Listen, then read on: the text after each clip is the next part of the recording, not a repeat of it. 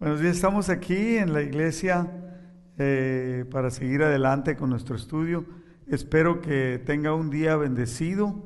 Queremos ah, darle, bendecir su vida. Nos vamos a poner esta reunión en las manos del Señor. Padre, te damos muchas gracias, Señor, por tu palabra, que nos enseña, que nos ministra y que todo lo que sabemos, que todo lo que está escrito aquí tiene algún motivo, un propósito y que ese propósito, Padre, se cumpla en nuestras vidas.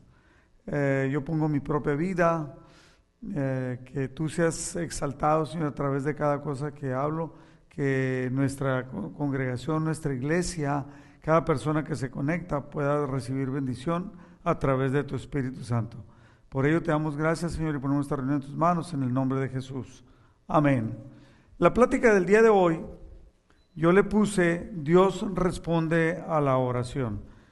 Podía haberle puesto como dos o tres títulos diferentes porque habla de varias cosas, que no es un capítulo extenso, pero una parte impresionante y que es famoso este capítulo es por él la respuesta de Dios a la oración de la iglesia. Estamos en Hechos capítulo 12, versículo clave, capítulo 12, versículo 11, dice, entonces Pedro, volviendo en sí, dijo, Ahora entiendo verdaderamente que el Señor ha enviado su ángel y me ha librado de la mano de Herodes y de todo lo que el pueblo de los judíos esperaba. Y comenzamos. Eh, capítulo 12, versículo 1. En aquel mismo tiempo el rey Herodes echó mano a algunos de la iglesia para maltratarles y mató a espada a Jacobo, hermano de Juan. Fíjese rápidamente. Y viendo que esto había agradado a los judíos, procedió a prender también a Pedro. Eran entonces los días de los panes sin levadura. O sea, los panes sin levadura era lo que, era lo que precedía a la Pascua, era el tiempo de Pascua. Igual que con el tiempo de cuando, cuando mataron a Jesús. Entonces, él lo que estaba haciendo, eh, dice, fíjese bien en el, capítulo, en el versículo 1, echó mano a algunos de la iglesia, no quiere decir que eran apóstoles, pues de varios, para maltratarlos y mató a espada a Jacobo, hermano de Juan, que sí era un apóstol. Esto le había agradado a los judíos, ver que mató a alguien y que estaba maltratando a los demás. Fíjese nomás el corazón que, que tenían. Entonces, también aprendió a Pedro para maltratarlo, para matarlo. Eran entonces los días de los... Y ahorita va a ver por qué, por qué sí era para matarlo. Habiéndolo tomado preso, le puso en la cárcel entregándole a cuatro grupos de cuatro soldados cada uno. O sea, eran 16 para que lo custodiasen y se proponía sacarle al pueblo después de la Pascua. Sacarle al pueblo para que el pueblo votara, haga de cuenta y dijera, sí, crucifíquenle, sí, mátenlo, y así él poder lavarse las manos. Pero bueno, así que Pedro estaba custodiado en la cárcel pero la iglesia hacía sin cesar oración a Dios por él. Yo quisiera que usted repitiera conmigo esta frase. Pero la iglesia hacía sin cesar oración a Dios por él. Y cuando Herodes le iba a sacar, aquella misma noche estaba Pedro durmiendo entre dos soldados, sujeto con dos cadenas, uno para cada uno, ¿no? Y los guardas delante de la puerta custodiaban la cárcel. Y he aquí que se presentó un ángel del Señor y una luz resplandeció en la cárcel. Y tocando a Pedro en el costado le despertó, le dijo, oh, levántate, levántate pronto. Y las cadenas se le cayeron de la mano, de las manos. Le dijo el ángel, ciñete y átate las sandalias. O sea, si fueran nosotros en este tiempo nos diría, vístete y ponte los zapatos.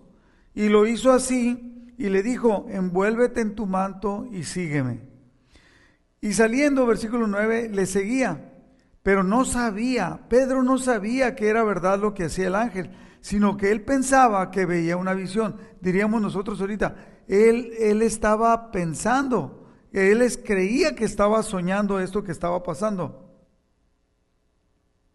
Y habiendo pasado la primera y la segunda guardia, Llegaron a la puerta, fíjese, 16 soldados, dos encadenados a él.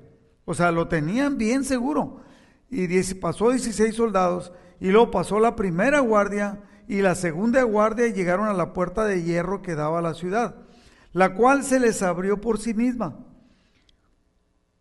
Y salidos pasaron una calle y luego el ángel se apartó de él. Ya que vio el ángel, ya que lo llevó a un lugar seguro, ya que había pasado una calle, de cuenta una cuadra, el ángel se apartó de él. Entonces Pedro reaccionó, ¿no? Dice, volviendo en sí, dijo, ahora entiendo verdaderamente que el Señor ha enviado su ángel y me ha librado de la mano de Herodes y de todo lo que el pueblo de los judíos esperaba. Los judíos estaban esperando que ahora sí le pegaran a Pedro, lo, lo acabaran. Y habiendo considerado este, llegó a casa de María, la madre de Juan, el que tenía por sobrenombre Marcos, donde muchos estaban reunidos orando. Fíjese bien, donde muchos estaban reunidos orando. ¿Se acuerda? Me voy a regresar el versículo, dice, versículo 5 pero la iglesia hacía oración sin cesar a Dios por Pedro para que fuera liberado. Entonces aquí el ángel viene, lo libera y muchos estaban orando. Entonces llega Pedro, cuando llamó Pedro a la puerta del patio, salió a escuchar una muchacha llamada, llamada Rode, la cual reconoció la voz de Pedro y de gozo Estaban orando por Pedro, se puso muy contenta cuando escuchó, pero no abrió la puerta, sino que corriendo hacia adentro, dio la nueva de que Pedro estaba a la puerta.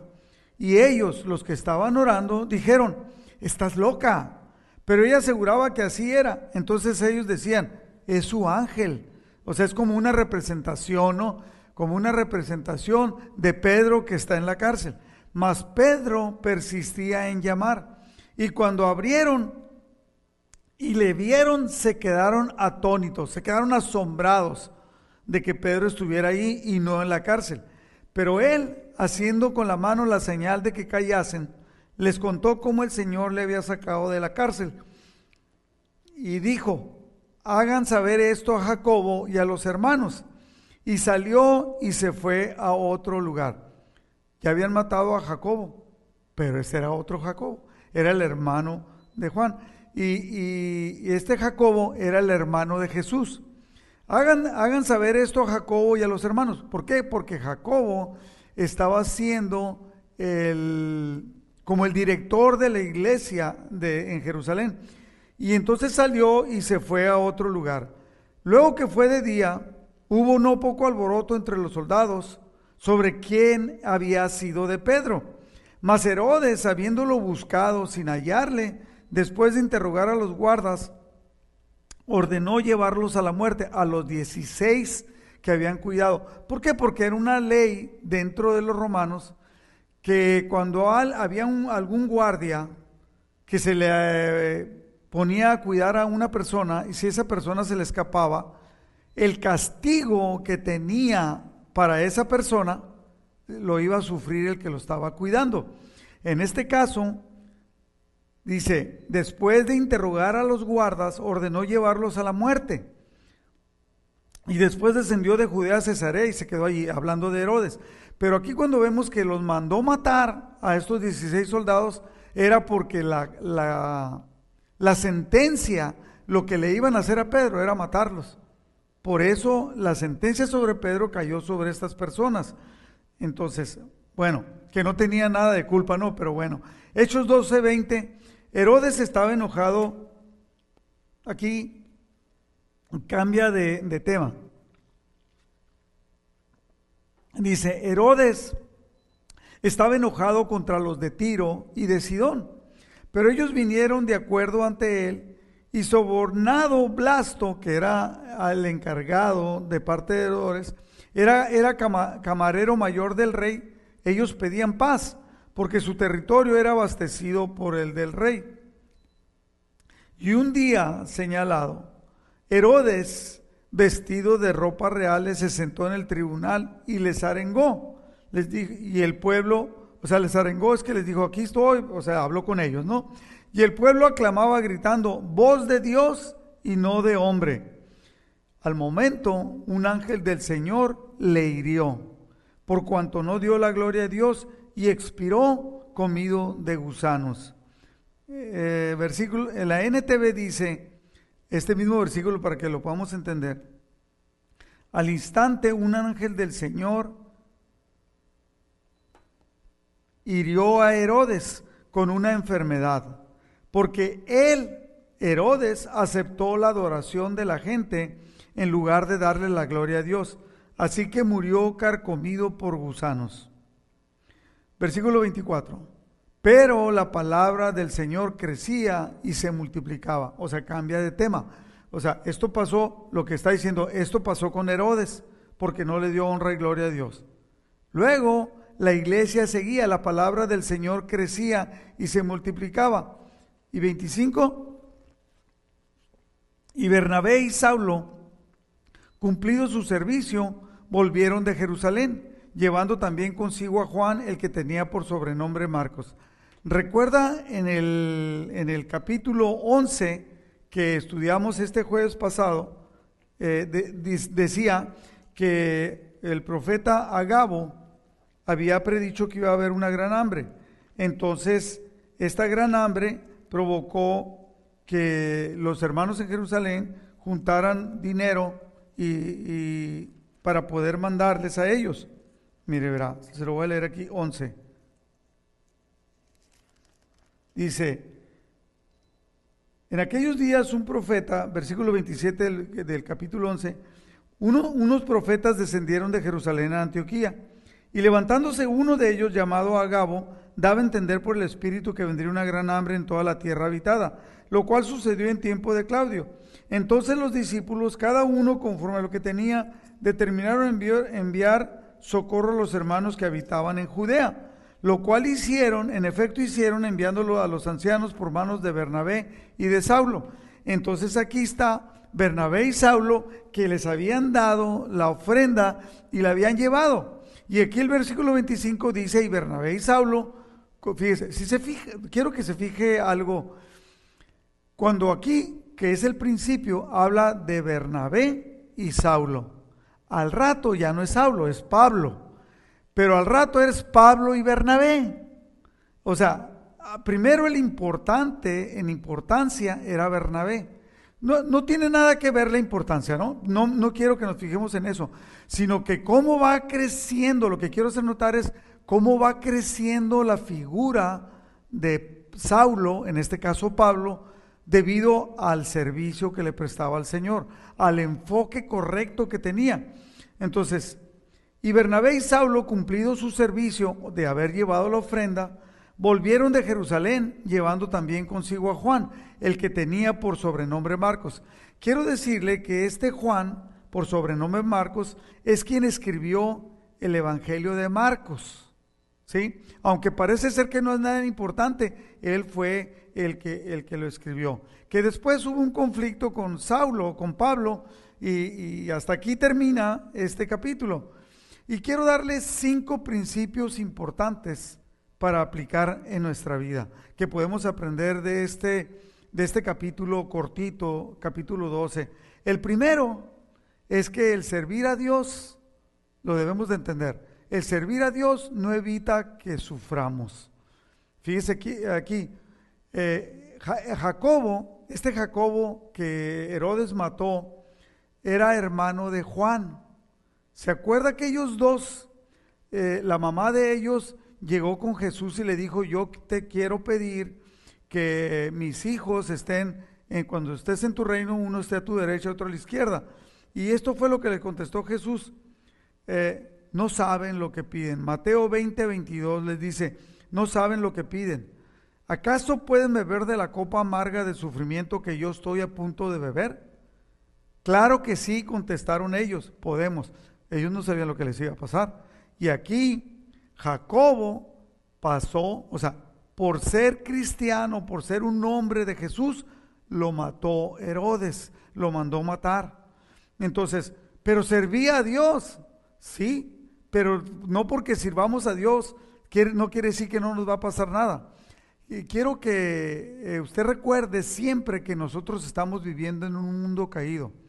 tanto que los discípulos casi todos murieron martirizados. Jesús les dijo a ellos, es verdad, es cierto, beberán de mi copa amarga.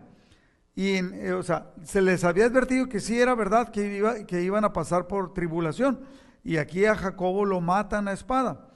En Juan 16, 33, Jesús nos dice, les he dicho todo lo anterior para que en mí tengan paz. Aquí en el mundo tendrán muchas pruebas y tristezas, pero anímense, porque yo, dice Jesús, yo he vencido al mundo.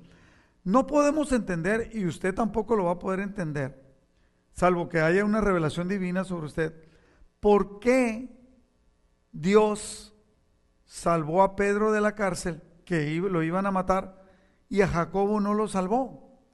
Juan el, mire, eh, servir a Dios. Juan el Bautista le cortaron la cabeza y fue entregada la cabeza en una charola en una fiesta. Jacobo fue muerto. A Pedro lo salvó. Lo que sí podemos entender es que Dios tiene un propósito para cada uno de nosotros y Dios quiere que ese propósito se cumpla. Punto número dos, eh, principio número dos, la oración produce resultados. Mire, eh, en Lucas 18.1, Jesús refirió una parábola, es la parábola de la, de la viuda que le pidió al juez que hiciera justicia. Pero lo importante es lo que dice aquí, dice, también le refirió Jesús una parábola sobre la necesidad de orar siempre y no desmayar. Repita conmigo, necesidad de orar siempre y no desmayar. ¿Qué es orar siempre? En toda ocasión. En la mañana, al mediodía, en la noche. Hay grupos que oran religiosamente siete veces al día. Hay otros grupos que oran, ponen su horario para orar tres veces al día. Hay otros grupos, he sabido, que oran cinco veces al día. Si usted ve a los musulmanes,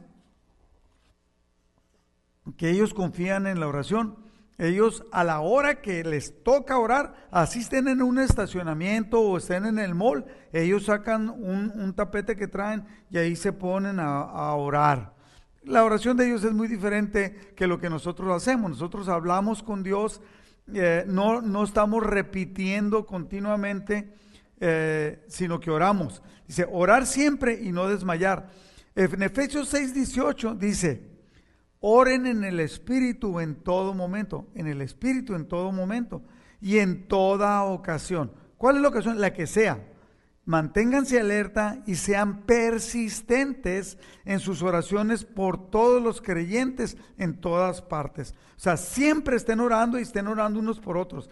En Colosenses capítulo 4, versículos 2 y 3 dice, perseverad en la oración, velando en ella con acción de gracias, orando también al mismo tiempo por nosotros, dice el apóstol Pablo, para que el Señor nos abra puerta para la palabra a fin de dar a conocer el misterio de Cristo, por el cual también estoy preso.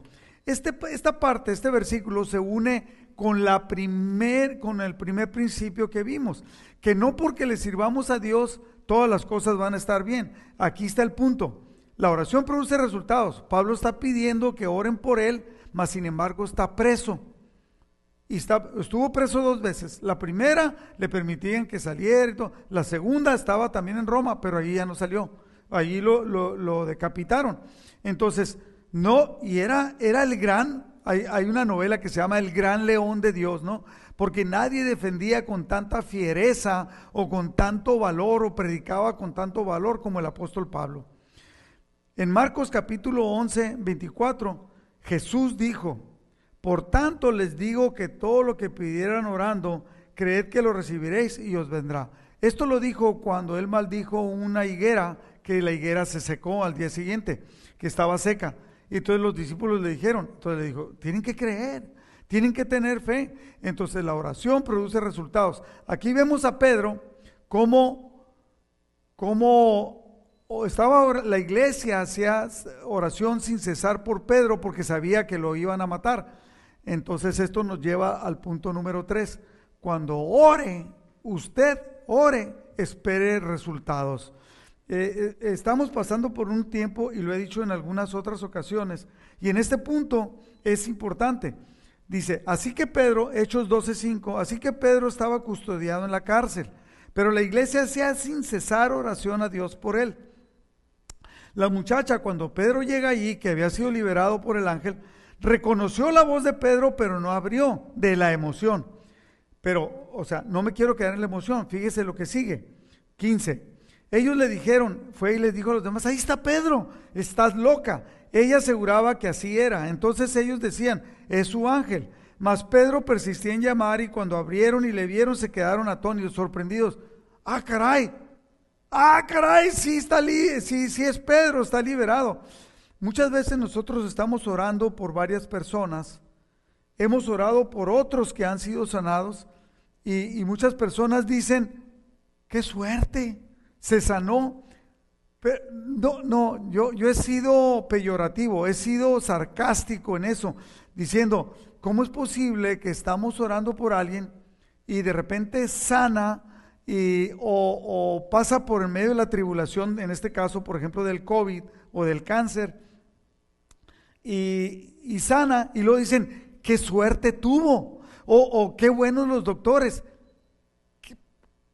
¿Por qué si estamos orando nosotros debemos de esperar resultados de parte de Dios? He, dicho, por ejemplo, nuestro hermano Chuyín es uno de los casos, el otro lo voy a poner con mi nieta.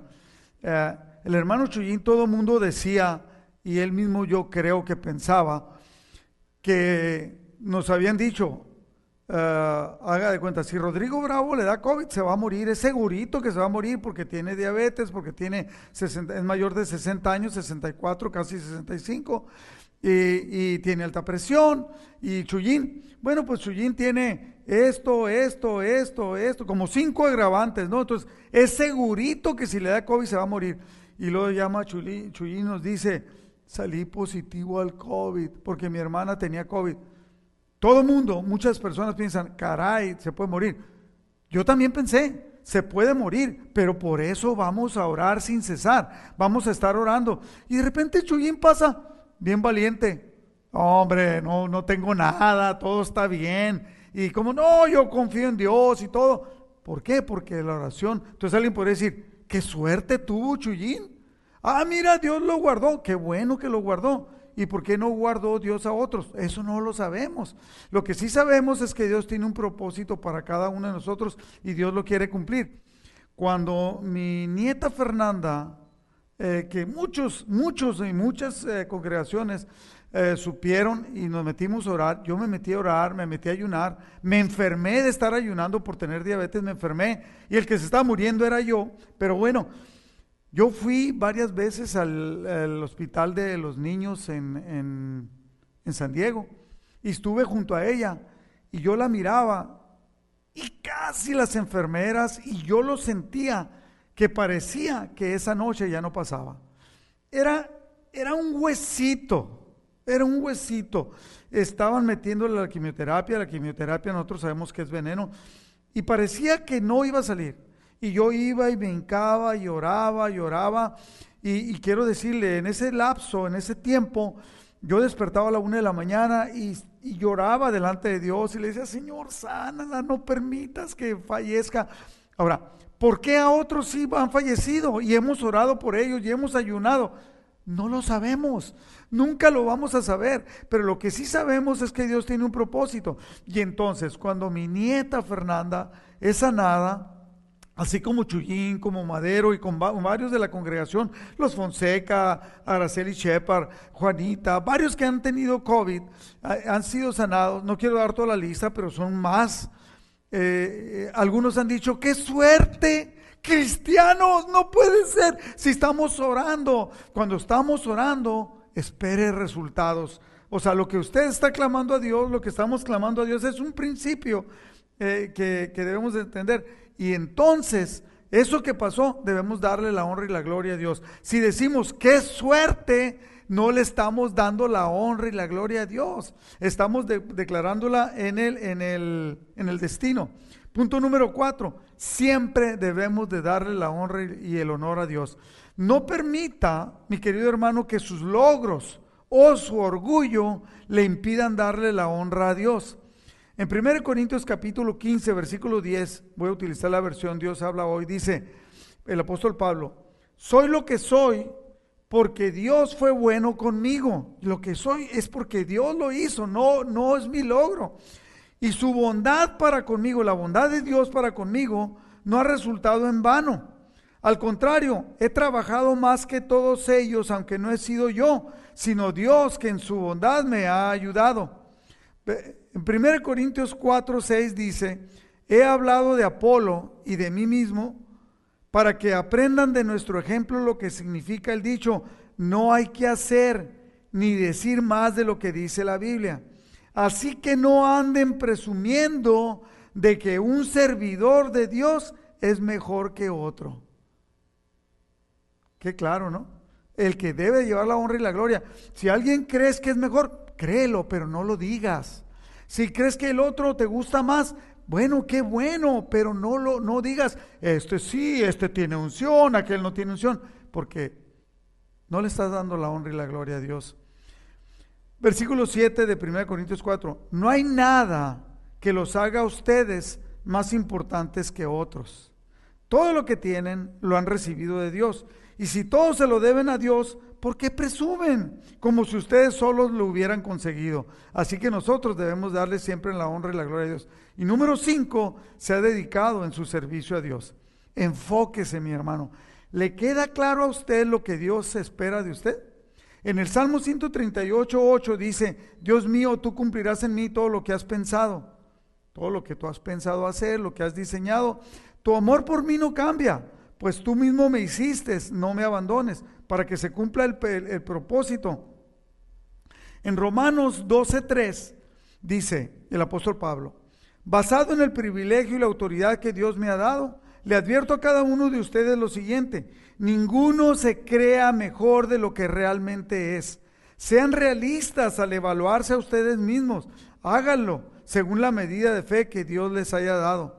En Romanos 1:1 Dice, yo Pablo, esclavo de Cristo, servidor, dice la reina Valera, pero la palabra griega es doulos, es, es esclavo, esclavo de Cristo Jesús y elegido por Dios para ser apóstol y enviado a predicar su buena noticia, escribo esta carta. Es la presentación que él hace. No dice, no es porque yo sea bueno, no es porque soy inteligente, no es porque estudié mucho, no es porque tengo muchos cursos o muchos títulos, no, él dice, soy simplemente un esclavo de Cristo. ¿Y qué hace el esclavo? No lo que quiere, sino lo que quiere el patrón, el amo. En Hechos 6.4 dice, el apóstol, los apóstoles dicen, nosotros persistiremos en la oración en el, y en el ministerio de la palabra. Aquí, en esta parte, y quiero enfatizarlo mucho, es cuando ya lo, ya lo analizamos en el, anteriormente en el capítulo 6 del libro de los Hechos, cuando eligen a los siete diáconos para servir a las mesas, el apóstol Pedro dice claramente, nosotros, dice, no es bueno que nos, no es justo que nosotros empecemos a servir, dediquemos el tiempo, no porque sea malo, no, sino porque cada uno tiene uh, un, un propósito y cada uno es llamado a hacer algo. Y cuando haces otra cosa de lo que eres llamado, entonces estás desperdiciando el tiempo. No porque sea malo lo que haces, sino porque estás llamado a hacer otra cosa. Nosotros, dice el apóstol, persistiremos en la oración y en el ministerio de la palabra. Fíjese, la palabra que utilizó allí es la palabra persistiremos, que está escrito en griego, es la palabra proscarter, proscartereo y eso es anhelar algo. Nosotros anhelamos, vamos a mantenernos porque anhelamos hacerlo. Eh, es perseverar, esa palabra en griego es perseverar constantemente, o sea, sin dejar de hacerlo. Es también asistir sin fallar. O sea, yo quiero ir a la iglesia, eh, siempre voy a estar ahí sin fallar Solamente que pase una vicisitud, solamente que pase un accidente o solamente que pase algo que yo no pueda controlar, ahí voy a estar. Fíjese con cuánta tristeza vemos que ahora con la pandemia ah, estamos transmitiendo a través del Internet. Y podrías decir, ahora es más fácil. ¿Por qué? Porque en vez de que podamos estar 200 aquí, podemos estar 300 conectados. Hay personas que están conectadas en Guadalajara, en, Texas, en Cleveland, Tennessee, eh, en otras partes. Y los de aquí no. Dice, entonces, no, no hemos podido entender lo que es persistir. También persistir en, la, en el griego es adherirse estrechamente a un servicio. Es estar fuerte y firme en aquello que estamos, que hemos decidido mantenernos.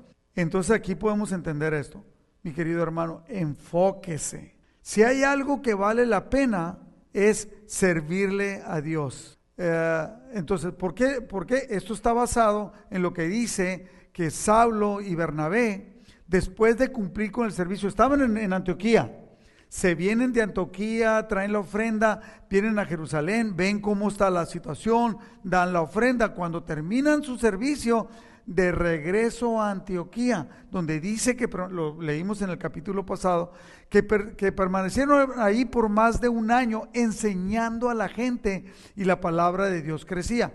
Aquí, en el penúltimo versículo dice, y la palabra crecía, era prosperada, ¿no? O sea, cada vez, dice una versión, la palabra de Dios era prosperada y el número de creyentes crecía. O sea, más gente reconocía. Entonces, mi querido hermano, yo le voy a pedir a usted lo que dice la palabra, que nos enfoquemos en esto que estamos estudiando. Podemos extraer conocimiento directo, de aplicación directa a la vida de nosotros. Enfoquémonos. Si hay algo que vale la pena es servirle a Dios. No servirme a mí mismo, no servirle al pastor, no servirle al copastor. No, no, es servirle a Dios es si hay algo que vale la pena. Ahora, nosotros debemos de persistir. Dice Calvin Coolidge, que fue, eh, fue presidente de Estados Unidos, Calvin Coolidge, pues que no eres americana. sí, eh, si no fue presidente, yo no soy americano, pero si no fue presidente, fue vicepresidente, pero creo que fue, fue presidente de Estados Unidos. A ver, búscalo en el Google rápidamente. Haber sido como el presidente número. ¿eh? Calvin Coolidge, así como Cool y lo ¿Qué número de presidente fue? El presidente 30 de los Estados Unidos. Dijo muchas frases famosas. Y en una de esas frases que dijo, unos pensamientos, que esto está basado también en la filosofía hindú, pero no lo dijo él, dice, nada en este, ya lo yo ya lo he repetido varias veces porque esto me había impactado antes de ser cristiano. Al ser cristiano me impactó más porque ahora puedo entender que Dios quiere que seamos cristianos de excelencia. Y nos ha llamado para servirle. Mire, a mí me llamó de una manera sobrenatural para ser cristiano. Y ya estando siendo cristiano, Dios me llamó para ser pastor. Entonces, y al mismo tiempo, cuando Dios hizo todo esto, yo le pedí muestras sobrenaturales y Dios, así como Gedeón le hizo con Dios, eh, yo quiero estar seguro que Dios, que tú me mandaste, Dios se lo fue confirmando, así Dios le hizo conmigo. Pero al mismo tiempo he visto cómo Dios les ha llamado. Por ejemplo, a, Jesse también lo ha compartido, cómo él fue llamado por Dios de alguna manera. Él estaba en otra iglesia, vino a servir en este y tiene, él tiene un espíritu de excelencia para, para hacer la parte que le toca hacer en la iglesia. Él es el administrador de la iglesia. He, visto personas que están encargados en su ministerio con un, con un espíritu de excelencia y varios de ellos han dado su testimonio como Dios de una manera sobrenatural.